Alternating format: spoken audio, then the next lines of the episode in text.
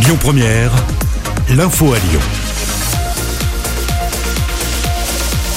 Bonjour Amaury Maigret. Bonjour Manilam, bonjour à tous. À la une de l'actualité, un nouveau vaccinodrome dans le Rhône. Il pourrait bientôt voir le jour à Eurexpo à Chassieux. C'est en tout cas le souhait de Laurent Vauquier, président de la région. On a vu euh, le succès qu'il y a eu euh, pour Groupama. Euh, de ce point de vue, euh, il est évident qu'on va avoir besoin d'un grand centre euh, sur la métropole de Lyon. On est donc euh, en discussion avec le préfet de région, avec l'agence régionale de santé, et euh, la proposition que nous leur avons faite, c'est de prendre à notre charge la partie logistique, accueil administratif, le financement du fonctionnement du site de Rexpo sur, euh, ce volet-là. Sachant que sur le plan sanitaire ensuite, bah, on essaye de travailler à la fois avec les réseaux de sapeurs-pompiers qui se sont formés, ou encore avec nos centres hospitaliers un peu partout dans la région. Et c'est Yannick Neder, mon vice-président chargé de la santé, qui travaille sur cette question. Et Eurexpo, euh, 3000 vaccinations pourraient avoir lieu chaque jour en moyenne.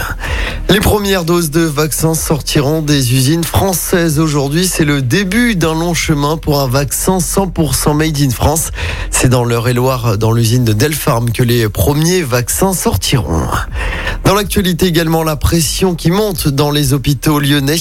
124 malades Covid sont en réanimation aux HCL contre 90 la semaine dernière. 95% des lits disponibles dans ces services sont occupés, dont 61% par des patients atteints du coronavirus. C'est 10% de plus que la semaine dernière. Dans ce contexte, l'école à la maison a donc repris hier avec pas mal de bugs en série. Le ministère a reconnu des difficultés, mais il évoque également des attaques informatiques. Emmanuel Macron, lui, s'est invité dans un cours en visioconférence avec des collégiens et a promis qu'il n'y aurait a priori plus d'autres confinements avant la fin de l'année scolaire. Dans le reste de l'actu Indochine, reporte euh, sa tournée. Oui, le concert prévu cet été au Groupama Stadium a été repoussé à l'année prochaine. Les fans devront encore euh, patienter une année de plus pour voir le groupe. La tournée euh, d'anniversaire du groupe débutera au Stade de France le 21 mai 2022. Le concert au Parc aura lieu le 25 juin 2022. Donc, à noter que les billets de cette année restent valables pour l'année prochaine.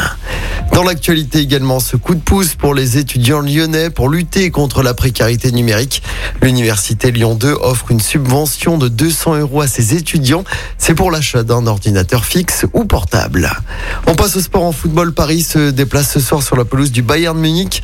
C'est à l'occasion des quarts de finale aller de la Ligue des Champions. Coup d'envoi de ce match à 21h. Hier soir, le Real Madrid a battu Liverpool 3-1 et Manchester City s'est imposé 2-1 face au Borussia Dortmund.